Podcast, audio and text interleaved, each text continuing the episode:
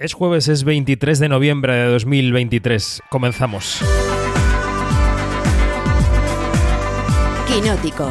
Cine, series y cultura audiovisual con David Martos. Onda Cero. ¿Qué tal? ¿Cómo estáis? Bienvenidas, bienvenidos a este podcast de Quinótico en Onda Cero, podcast con los estrenos de la semana. Enseguida empezamos con ellos. Antes os recordamos que Quinótico es un medio de comunicación que podéis consultar en quinótico.es, un medio de comunicación especializado en cine, en series, en información sobre la industria audiovisual. De hecho, aspiramos a convertirnos en referencia de la industria. Ahí tenéis todas las noticias, reportajes, eh, críticas. Además que tenéis, tenéis una newsletter que enviamos todos los días a las 8 de la mañana con la actualidad del sector. Os podéis apuntar gratis en quinótico.es barra newsletter y además os recordamos que somos un medio que combina su financiación entre la publicidad y la suscripción. Creemos que los lectores y lectoras interesados en el cine son quienes deben sufragar un periodismo audiovisual de calidad, así que si estáis interesados, quinótico.es barra suscripción, ahí encontráis todo lo que tenemos que ofrecer. El estreno de la semana, esta semana eh, estaba difícil de elegir, hay dos que sobresalen entre el resto. Vamos con el español, vamos con Teresa. Teresa, habéis sido encausada. ¿Por qué no me decís de una vez qué estáis buscando? Salvar vuestra alma o quemarla. La lengua hecha pedazos.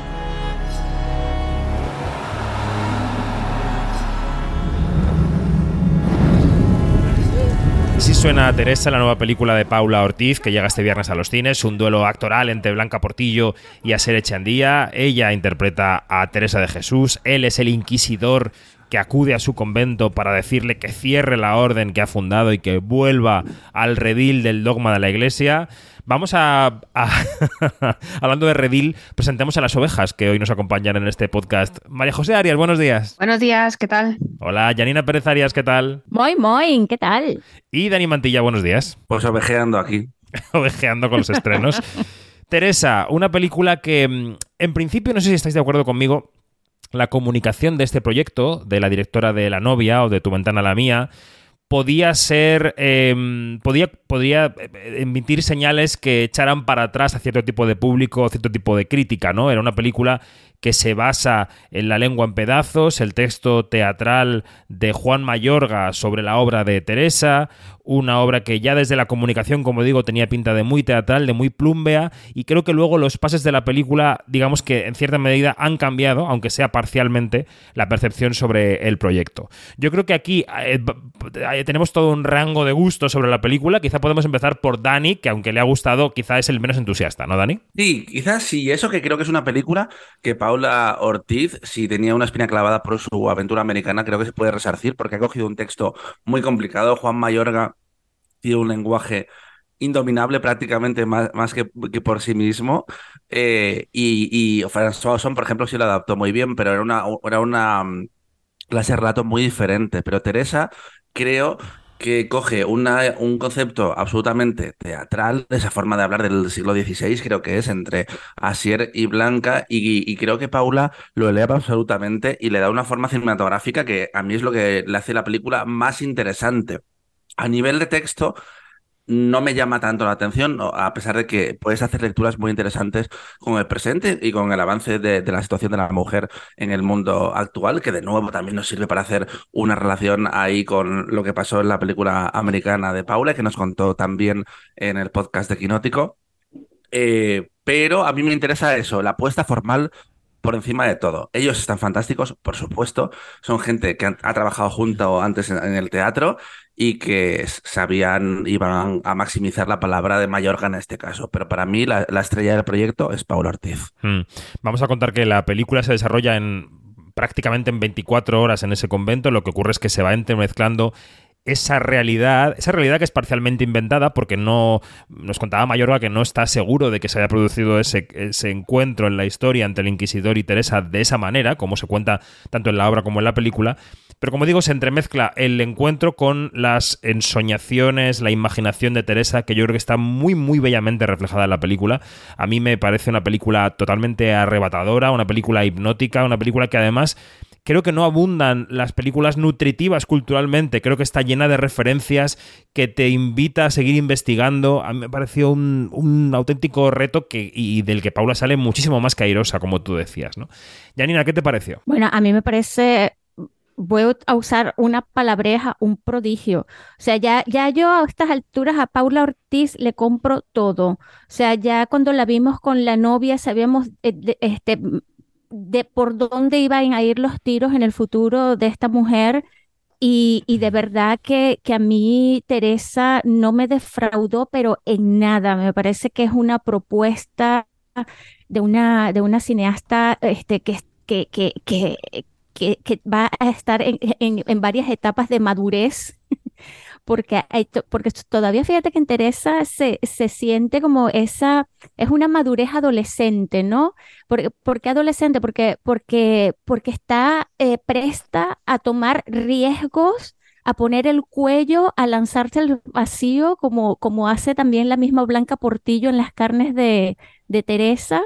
Eh, y, y, eso es lo, lo, lo maravilloso de, de, la propuesta de, de Paula Ortiz, Em, me, siento discernir de, de, Dani porque a mí todo, todo lo que se dice en Teresa, que, que, que, claro, que podría echar para atrás porque tú dices, ah, viene de una apuesta de teatro, una obra de teatro y todo esto, y que es muy, muy, muy, podría ser muy espesa en cuanto a, o, la gente podría pensar, ay, no, eso es mucha, mucha espesura, mucha intensidad, pues no. O sea, Fíjate que, que, este, que, que las conversaciones están muy bien eh, planteadas, está muy bien planteado ese, ese duelo, porque, mm, porque claro, este, puedes pensar también, es un duelo actoral, no es solamente un duelo actoral, es un duelo en todas, en todos los niveles, en todos los sentidos, te olvidas que es Blanca Portillo, te, te, olvidas que es Asier y asumes que son estas personas que son Teresa y el,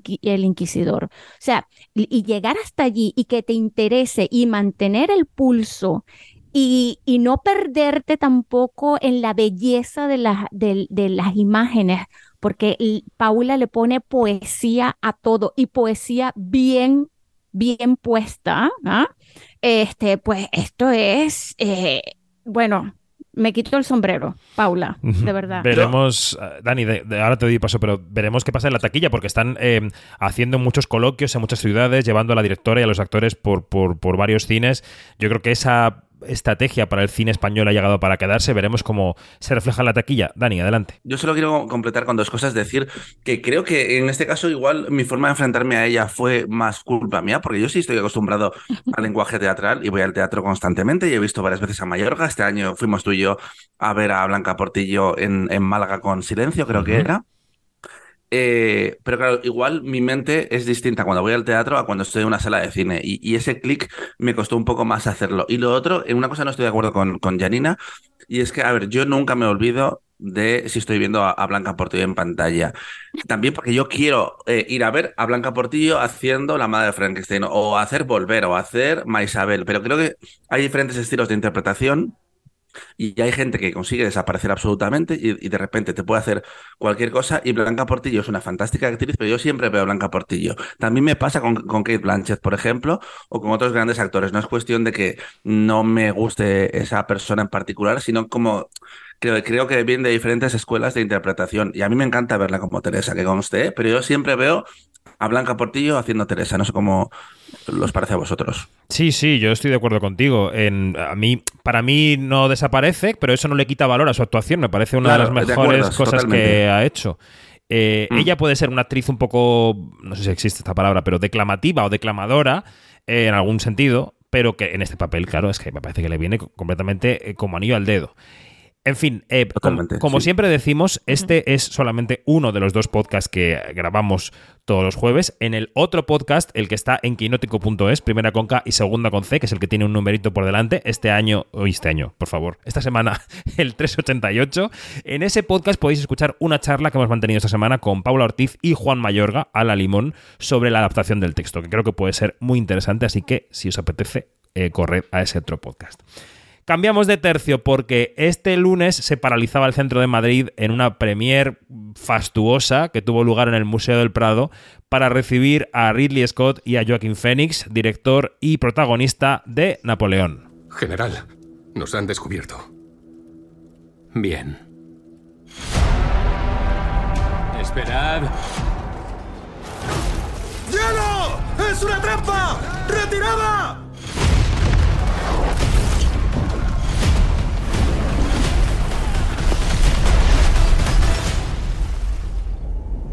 Yo no soy como los otros hombres.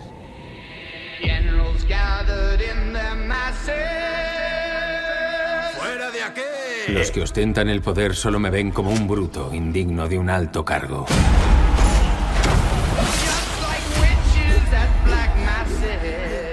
Pero sigo los pasos de Alejandro Magno y César. Bueno, Napoleón es un biopic de este gran eh, eh, político eh, de los siglos XVIII y XIX, eh, encarnado por Joaquin Phoenix. Eh, Josefina es Vanessa Kirby. Es una película muy larga, muy extensa, sobre varios aspectos de la vida de Napoleón. Evidentemente hay batallas estilo Ridley Scott, pero también está la vida íntima y matrimonial, o voy a decir de pareja, porque no son matrimonio toda la película entre Napoleón y Josefina. Voy a buscar primero eh, a María Arias con sus entrevistas, porque estuvo con Ridley Scott y con Joaquín Phoenix el pasado lunes. A ver, Mariajo, primero, antes de entrar en la opinión de la película, eh, ¿cómo estaban los señores Scott y Phoenix? Pues estaban súper simpáticos. Yo reconozco que iba un poco temerosa porque, jolín, Ridley Scott, ¿sabes? Cógete un poquito el micro para arriba, porfa, Mariajo. Ay, perdón, los nervios. Eh, que decía que iba un poco así como nerviosita, ¿no? Y plan, jolín, a ver qué me encuentro, ¿no? Porque Ridley Scott es como uno de los grandes nombres, ¿no? De, de- del cine. Y, y Joaquín Phoenix me da un poco de miedito las cosas como son. Pero después de haberles entrevistado y he hablado con ellos, eh, a Joaquín Phoenix lo adopto y le perdono el Joker. Y, y a Ridley Scott también lo quiero de, de abuelo. Estuvieron eh, muy simpáticos, muy divertidos, entrañables. Y luego hubo un momento que quiero contarlo porque da un poco de color a estas cosas que al final muchas veces son muy frías, estas entrevistas, ¿no? Porque vas, preguntas, se van, pero hubo un momento en la roundtable de, de Ridley Scott que apareció Joaquín Phoenix, que ya le habíamos entrevistado, y apareció allí, decidió que se sentaba, y me gustó mucho la relación que, que demostró tener con Ridley Scott porque le ayudó a abrir las típicas estas botellas de agua que parecen hechas por alguien sádico que Que quiere que, nunca he sangres nada, abres efectivamente. eh, que son súper peligrosas que te puedes cortar. Y estaba ahí Ridley peleándose con, con ella y fue Joaquín Phoenix muy solícito, se la abrió, le sirvió el agua y luego en un momento dado, a los 5 o 10 minutos de entrevista, decidió que se iba, se despidió de todos nosotros con un gesto con la mano y le dio un beso en la mejilla a Ridley Scott. Me pareció una cosa súper tierna. Oh. Y, y creo que, no sé, me gustó mucho la relación que tenían entre ambos o lo que demostraron delante de, de nosotros. Eso en la nota de, de color. ¿Y qué te contó Ridley de la película? Y si quieres, cuando nos cuentes qué te contó de la película, nos cuentas también qué corte destacarías de la entrevista. Sí, porque además tiene esa voz tan característica. Yo destacaría, yo le pregunté por los premios, porque es verdad que Napoleón y Ridley Scott eh, son dos, es una película y un director que ya antes de estrenarse empiezan a sonar en las quinielas de la temporada de premios. Entonces le pregunté cómo lidiaba él o, o qué opinaba de, pues de las expectativas y de los premios. Y básicamente venía a decir, como escucharemos después, que a él no le importan, que, que es algo que bueno, que al final tú tienes que ser tu, tu, mejor crítico y bueno, que lo demás son opiniones y que les jodan, dijo literalmente, como podemos escuchar. Pues venga, lo escuchamos. Creative is a difficult thing. Painting, writing, music, even. Uh, you can only be your critic. The only critic that counts is you. Everything else is what people think, and you can go, you know, fuck them or, or, and move on. I say fuck them and move on. Because when I, I, you know, in a position where I, I, get what they call a director's cut, well, for 20 years now, um, So I decide what goes out finally. But I'm very responsible and very interactive with the studio. One thing never changes my respect for the people who invest in what I do. I take that very seriously and will do the best I can. Within also, I tend to be under budget rather than over budget. I'm a very fast worker. Bueno, no, eh, genio y figura, eh, Ridley Scott, totalmente. Sí, Eh, estuvo, por, estuvo toda la entrevista así. por qué se metió en el fregado de Napoleón? ¿Qué te contó?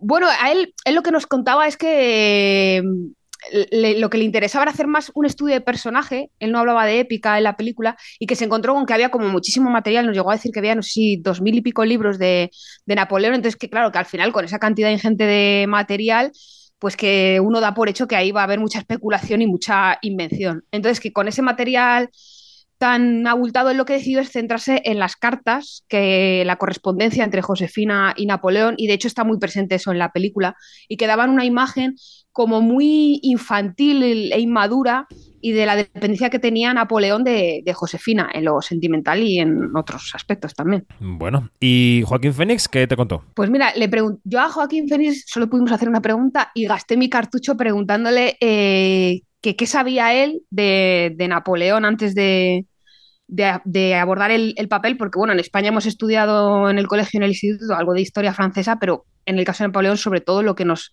atañe a nosotros, a nuestra historia, y, y que, y él contaba que como había dejado el instituto y nunca había dado importancia a la historia, pensando que no le iba a servir de nada y luego había acabado haciendo una película histórica, pues que no sabía mucho de, de él y, sin venir a, no sé si sin venir a cuento, pero sí que nos solucionó una duda que teníamos cuando habíamos visto la película y tú y yo comentamos, y es que no aparecía España en, en la, en la película y la guerra de la independencia y la invasión de Napoleón del territorio español y, él decía que no aparece porque, bueno, Napoleón estaba en otro lado cuando eso ocurrió y que como la película sigue a Napoleón, pues como que no procedía. Oh no, I knew very. Um, am a high school dropout.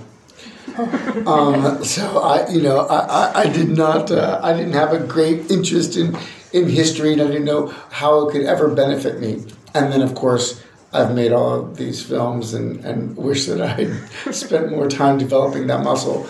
Um, but he is. Um, such an interesting character. I guess you know, in, in some ways, uh, we didn't really, we don't have. Uh, there's not really anything in the film about Spain because during that time, of course, he was off in Russia, right? During during uh, the the revolution in Spain that ousted the French occupation.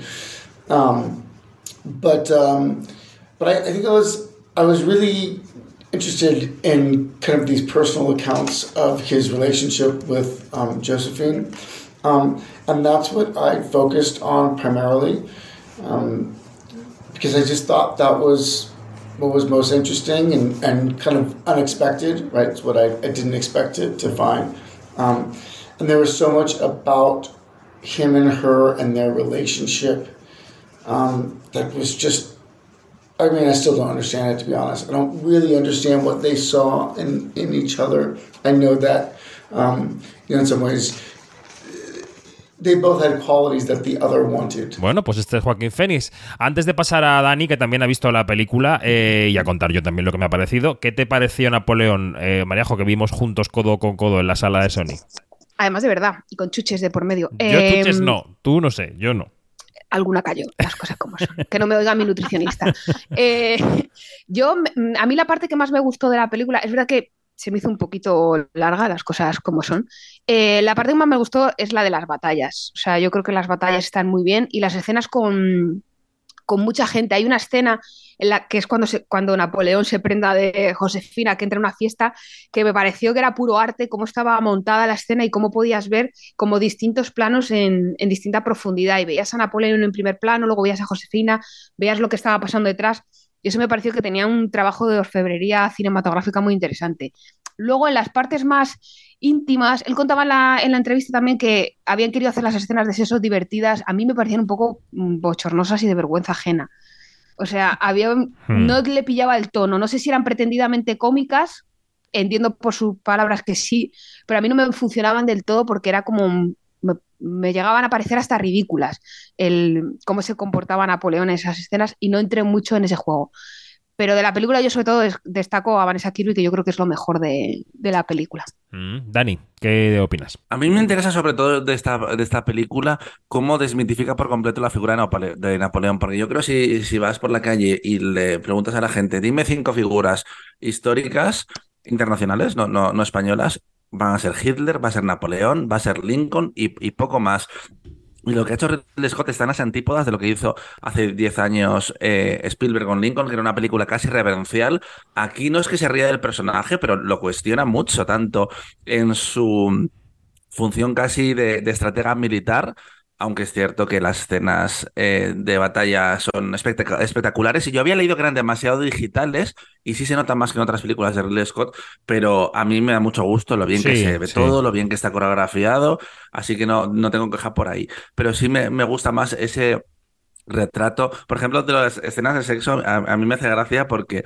Em, a pesar de lo particular que la historia de amor con, con, Josefina, te deja claro en todo momento lo terrible amante que era Napoleón, que le daba exactamente igual su pareja, luego los toma de acá entre ellos dos, eh, funcionan porque son actores fantásticos. Ahora bien, creo que aquí sí hay un error eh, que ya se comentó en el casting, porque Josefina en realidad era mayor que, que Napoleón, y en la ficción no lo, no lo es en absoluto, porque Vanessa Kirby tiene casi 20 años menos que que Joaquín Phoenix y creo que pierde un poco para ciertos avances de la, de la relación, eh, porque tampoco vamos a hacer spoiler en la historia de, Francia, pero creo que eh, a nivel de industria sí es comentable por la, la tendencia de siempre de coger actrices más jóvenes que actores, pero lo podemos dejar de lado. Ahora bien, el impacto en la película que creo que es negativo. Pero bueno, eh, eso por un lado. Y por el otro, creo que no termina de casar del todo las dos películas.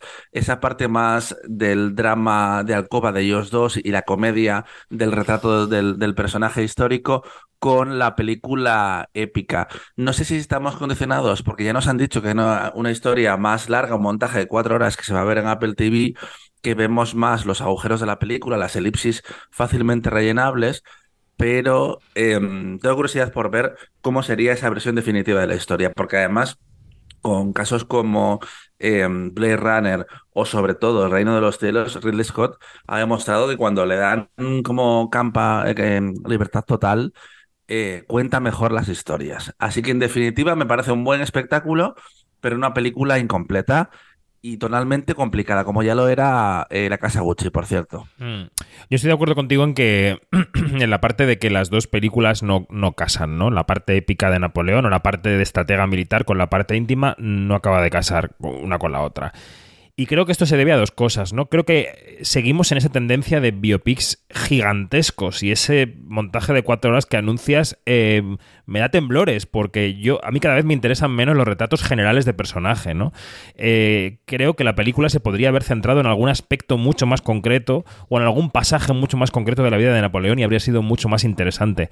Eh, intenta abarcar tanto intenta. Cuando una película empieza a ponerte rótulos de quiénes son los políticos que aparecen en esa escena, es porque te puedes perder o la película ya de partida piensa que te puedes perder y efectivamente te has perdido.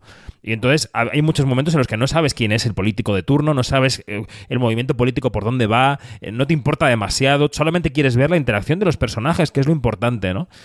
Y por otro lado, creo que es una aproximación demasiado hollywoodiense a un personaje netamente europeo. Y ese infantilismo que, decía ¿no? Ridley Scott o, Joaquín Phoenix del personaje, cómo se tomaba las relaciones sexuales, cómo se tomaba la relación con su mujer, acaba derivando en algún momento en un poco en una slapstick comedy, ¿no? Eh, hay alguna escena en la que Napoleón sale corriendo, se cae al suelo y es un poco ridículo, bajo mi punto de vista. Yo he tenido muchos problemas con la película, viéndola. Creo que visualmente es magnífica, pero eh, me parece que es poco consistente, la verdad. Y aquí. David, estoy muy de acuerdo con los rótulos. Perdón, sí, y sí. Lo, y lo pensé viendo Rustin, que hace lo mismo. Eh, te pone eh, textos completamente todo, todo el rato para decirte quién es cada personaje. Y es como, mira, si es importante en el viaje de Rustin, ya me lo contará la película. Porque además, eh, ¿te crees tú que yo soy la Wikipedia aquí que puedo parar la película y buscar quién es cada uno? No, cuéntame quién es importante y ya está. Sí, yo creo que cuando las películas prevén ya que te vas a perder es que tienen un problema de partida literalmente. Entonces, bueno, pues no sé. Eh, Napoleón, desde luego, creo que va a hacer taquillazo este fin de semana, que va a hacer muy buena taquilla, creo que va a interesar a mucha gente. Joaquín Fénix es un actor muy conocido y que juzguen los eh, oyentes y las oyentes cuando la vean. Em, regresamos al cine español, ¿los parece? Con Manuel Martín Cuenca y su nueva película El amor de Andrea. En la sociedad romana podemos ver que era la familia el núcleo. Y en la familia hay una imagen que es el pater familias. El cabeza de familia, el pater familia, la persona que tú esperas que te proteja, tiene que ser leal a los que están por debajo suya.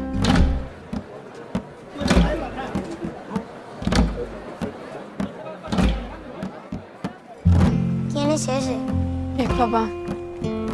¿Por qué no vamos a verle? Papá ya no nos quiere. Algo le habrá pasado.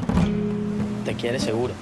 Bueno, Manuel Martín Cuenca em, eh, pasó por el set de La Seminci que compartíamos entre Quinótico y La Seminci cuando se presentó allí la película.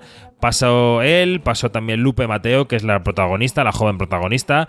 Voy a dejar esto en manos de Dani. Dani, ¿qué, qué cuenta esta película y por qué te gustó? Eh, me gustó el punto de vista de la historia y es que Andrea es una adolescente de unos 15 años, creo que tiene, que eh, se encarga básicamente del día a día de sus, de sus hermanos pequeños, es hermana mayor y un poco madre también, porque su madre está trabajando todo el día. Y el twist, la premisa de la, de la película, es que ella quiere volver a ver a su padre, que no hay contacto con él desde que se separaron y intenta acercarse. Primero le espía, ve dónde vive, intenta acercarse y descubre que hay una serie de impedimentos.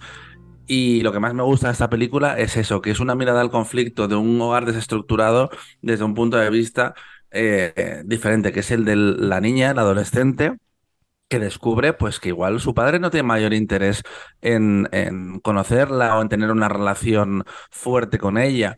Y es un cambio de tercio para un director como Martín Cuenca, que había hecho películas más estilizadas y más eh, coreografiada hasta cierto punto, como puede ser La hija, como puede ser El autor, Caníbal. Es un cine más libre. Cuando hablamos con él, podemos escucharlo.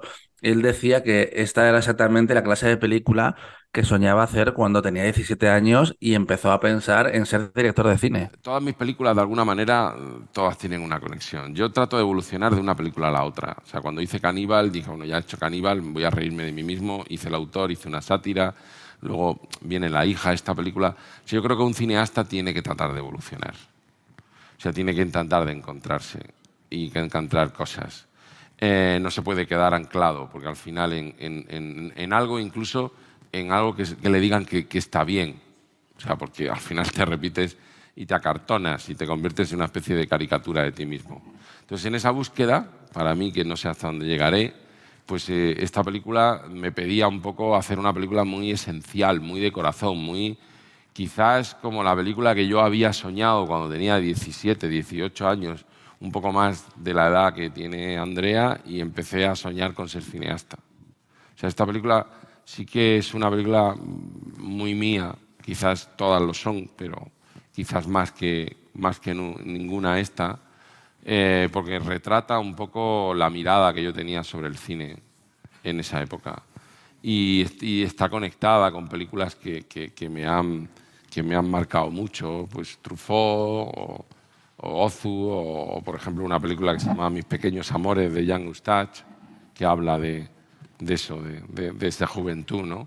Es una época fundamental para todos nosotros, la juventud, la edad que está viviendo Lupe ahora y de alguna manera yo siempre he querido ser y quiero seguir siendo el cineasta eh, joven, ilusionado, que no quería venderse, que tenía 18 años y que soñaba con hacer cine. Aquí hay una apuesta por actores naturales, escenas que respiran, no hay muchos puntos de giro en la película, es como una idea muy concreta y un viaje de descubrimiento y de aceptación por parte de, de Andrea.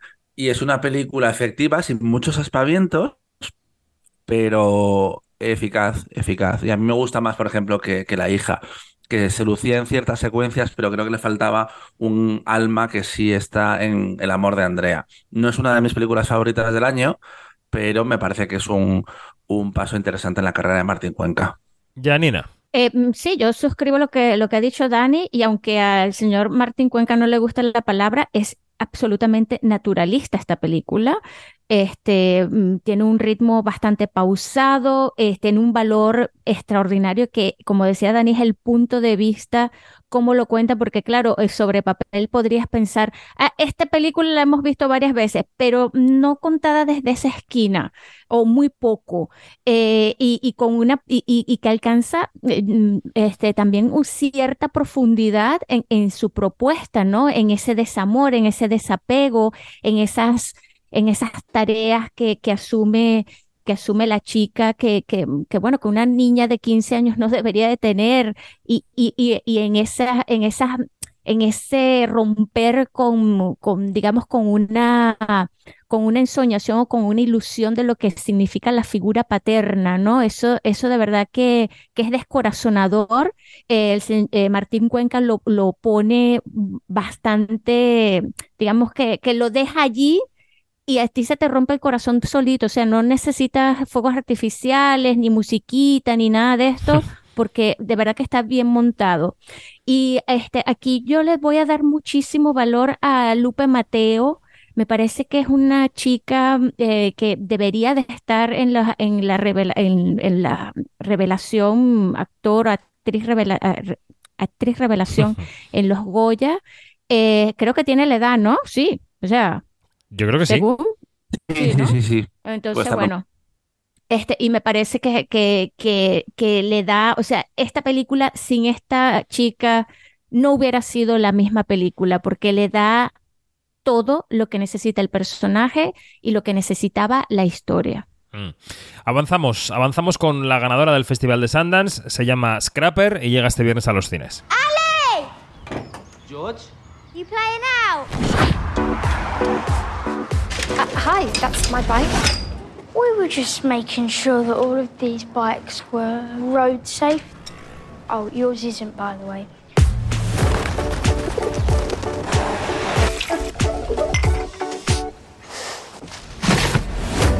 What stage of grief are you at now? I think I'm almost finished. Yeah, I feel sorry for her. She'll make it through. Lovely, though, that she's living with her uncle. Could you do me one favour? Georgie's doing great at school, thanks. Emotionally coping. We are eating spaghetti bolognese today. Dani, cuéntanos, ¿cuál es la trama de esta película que dirige Charlotte Reagan con la que también has hablado? Así que eso, cuéntanos la trama y cuéntanos también cómo fue la charla con Charlotte. Eh, Scrapper es la historia de Georgie, una niña eh, muy risueña de 12 años que vive sola y feliz en un piso de Londres, que intenta llenar de magia una existencia que en el fondo es bastante triste.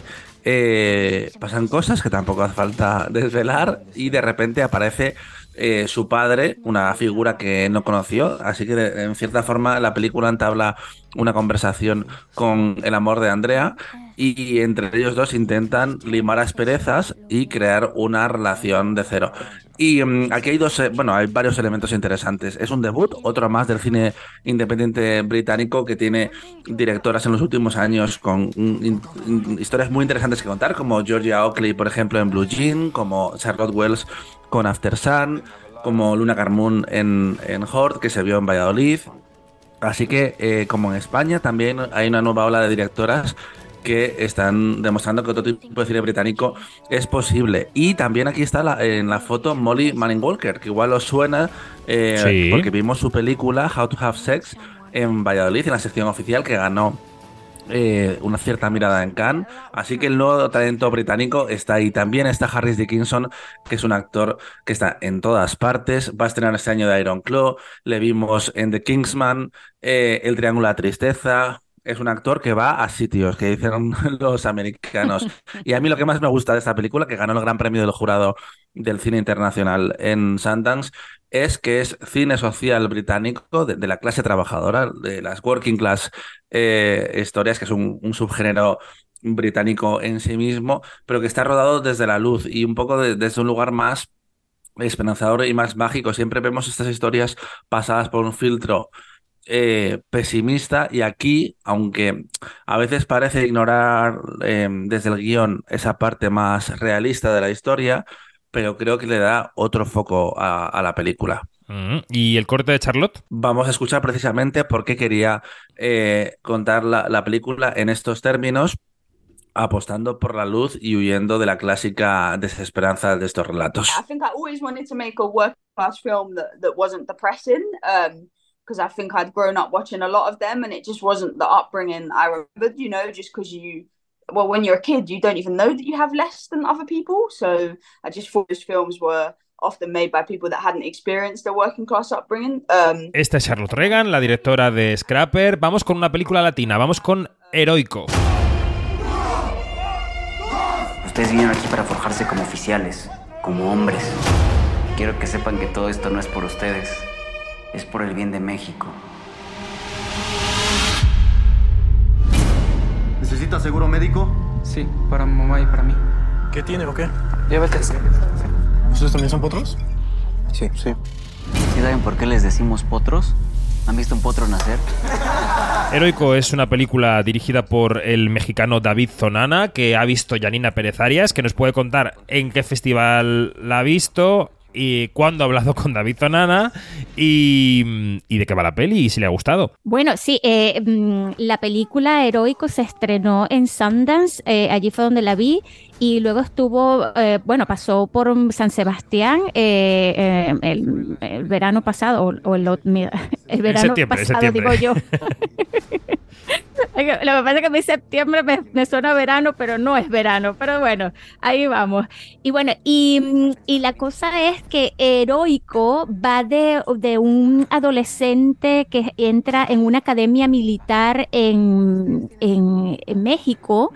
Y, y bueno, y entonces, eh, pero este adolescente tiene también, es, es- tiene, es es mitad o, o tiene como una, unas raíces este, de pueblo originario, ¿no? Y eso también hay que tomarlo en cuenta. Entonces, claro, ahí vamos entonces, en este, en este colegio militar se desarrollan ciertas, eh, ciertas estructuras de, de poder y de abuso y de corrupción. Y entonces lo que hace Sonana es como, como, como hacer como un análisis y una, y una autopsia de lo que, de, de dónde, de dónde surgen todos estos males que, eh, digamos, carcomen a la sociedad mexicana, ¿no?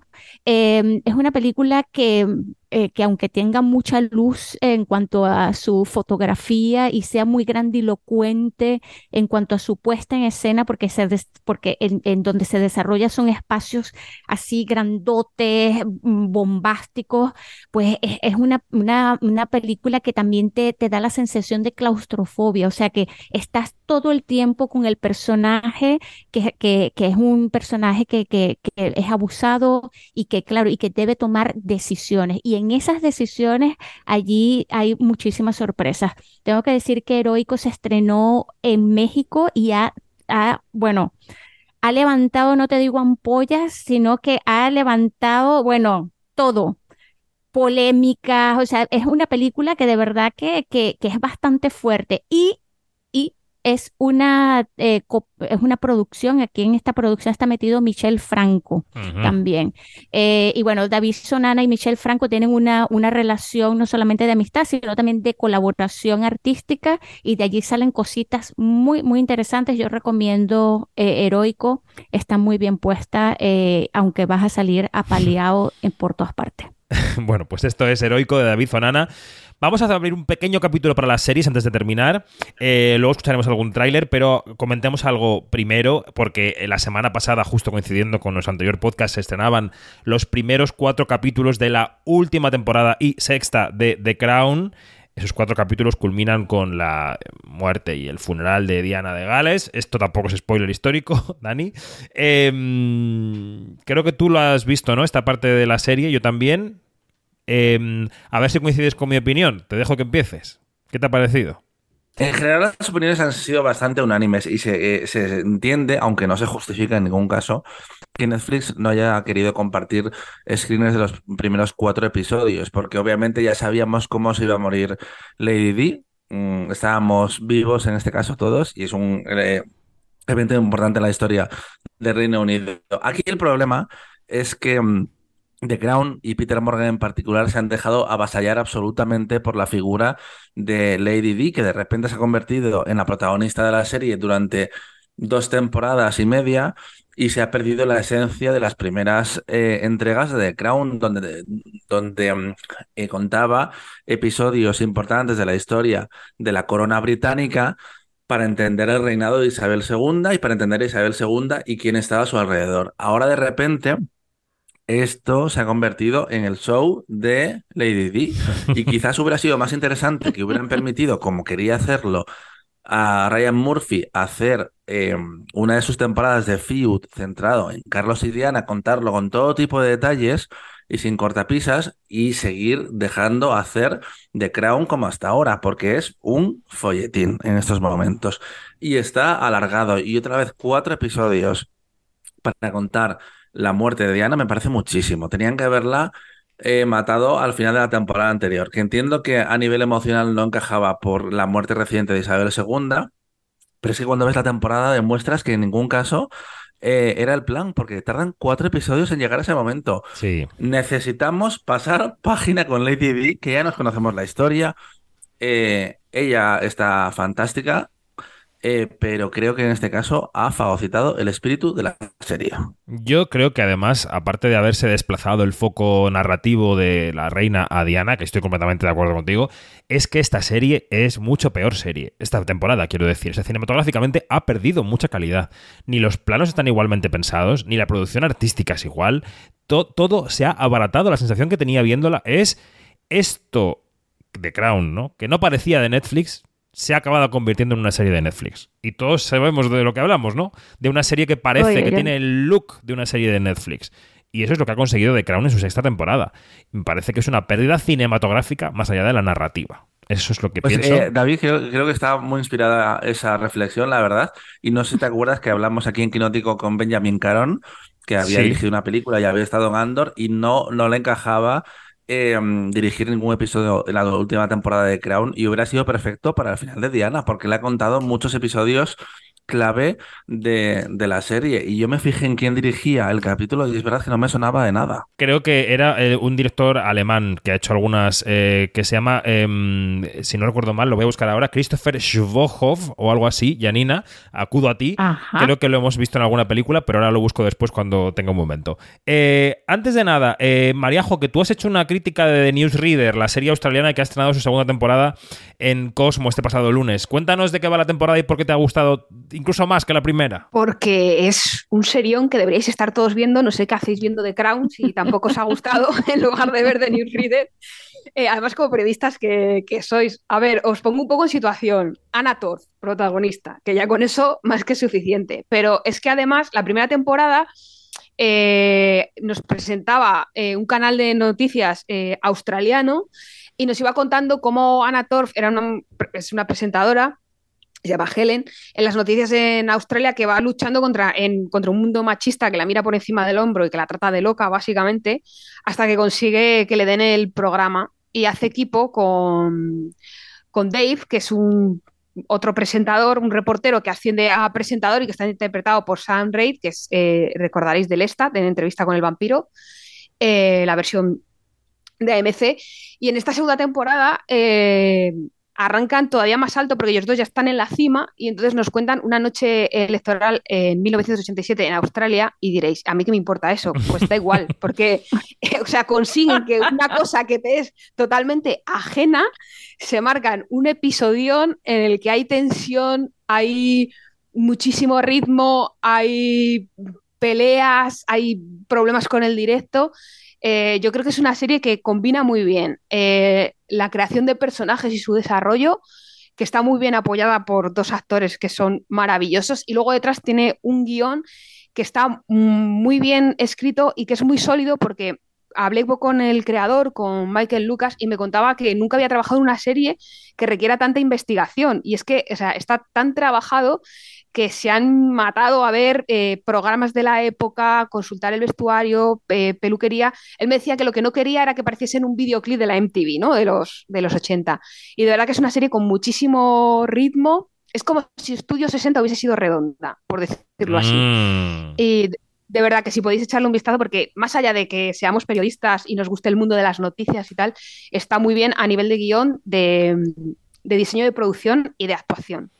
Hablando de series con ritmo y de series con buena producción, ya he visto Noli Mariajo en filming y me ha gustado mucho. Otra maravilla, es que cómo no gustarte, o sea, es Sí. maravilloso también. Muy bien. Oye, que el director de los capítulos de The Crown es Christian Schwohow. Eh, es un tipo que ha hecho películas Mm. alemanas, básicamente. No te La- inventes nombres, La David lección de alemán, por ejemplo. Y sí, sí, Jesuit Carl también, lo estoy viendo ahorita.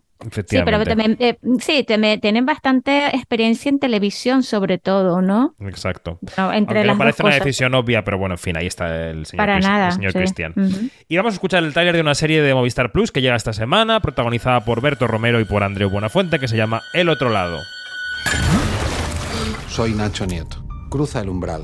Sé bienvenido a el otro lado. Ahora pones un separador, ¿no? O algo para... Nachete, qué alegría verte. Eres un digno alumno del doctor Estrada. El doctor Estrada está muerto, a ver cuándo lo entiendes. Para mí no. Si por lo menos hubiera tenido un caso real, un caso auténtico. ¿Qué es tan urgente? Pues ruido, cosas que se mueven de sitio, golpes. Tienes que ir, Nacho. Esto es un sueño. ¿Lo has notado? Pues no es un sueño.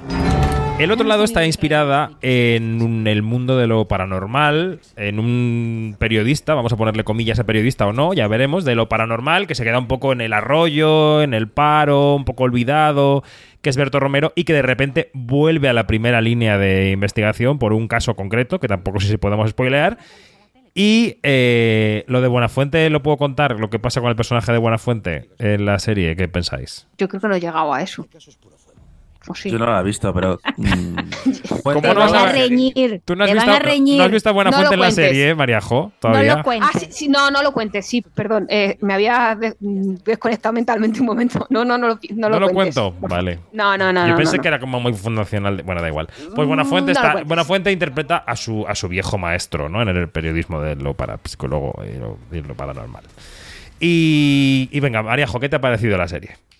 Yo he de decir que solo he visto el primero y me ha costado un poco pillarle el punto. No sé si porque no, estaba yo en el momento adecuado para verme una serie como esta, pero le voy a dar una oportunidad porque yo en Buenafuente y Berto Romero confío y me lo he pasado siempre muy bien con ellos, entonces voy a seguir. Pero es verdad que yo creo que tiene un tono complicado de pillar al principio, que quizás requiere que veas un poco más porque descoloca un poco. No sabes muy bien qué es, es terror, comedia, es terror cómico, es comedia terrorífica creo que necesito ver más para juzgarla y hablar con propiedad de ella. Yo he avanzado un poco más y, creo que ese problema con el tono continúa cuando sigues viendo la serie.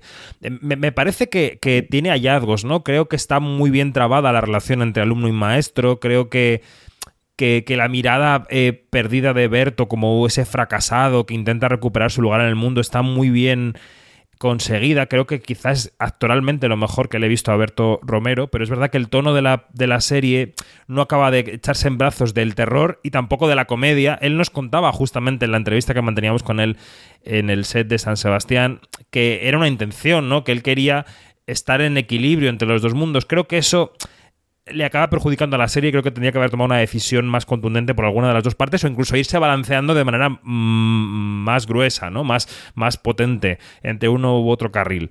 Pero bueno, creo que la serie es interesante y ahí está, en Movistar Plus, para que todo el mundo la pueda ver. A la que ya hemos terminado con los estrenos, chicos. Eh, chicas y chicos. Janina, Dani, Mariajo, hasta la próxima. Adiós. Un abrazo. Hasta pronto.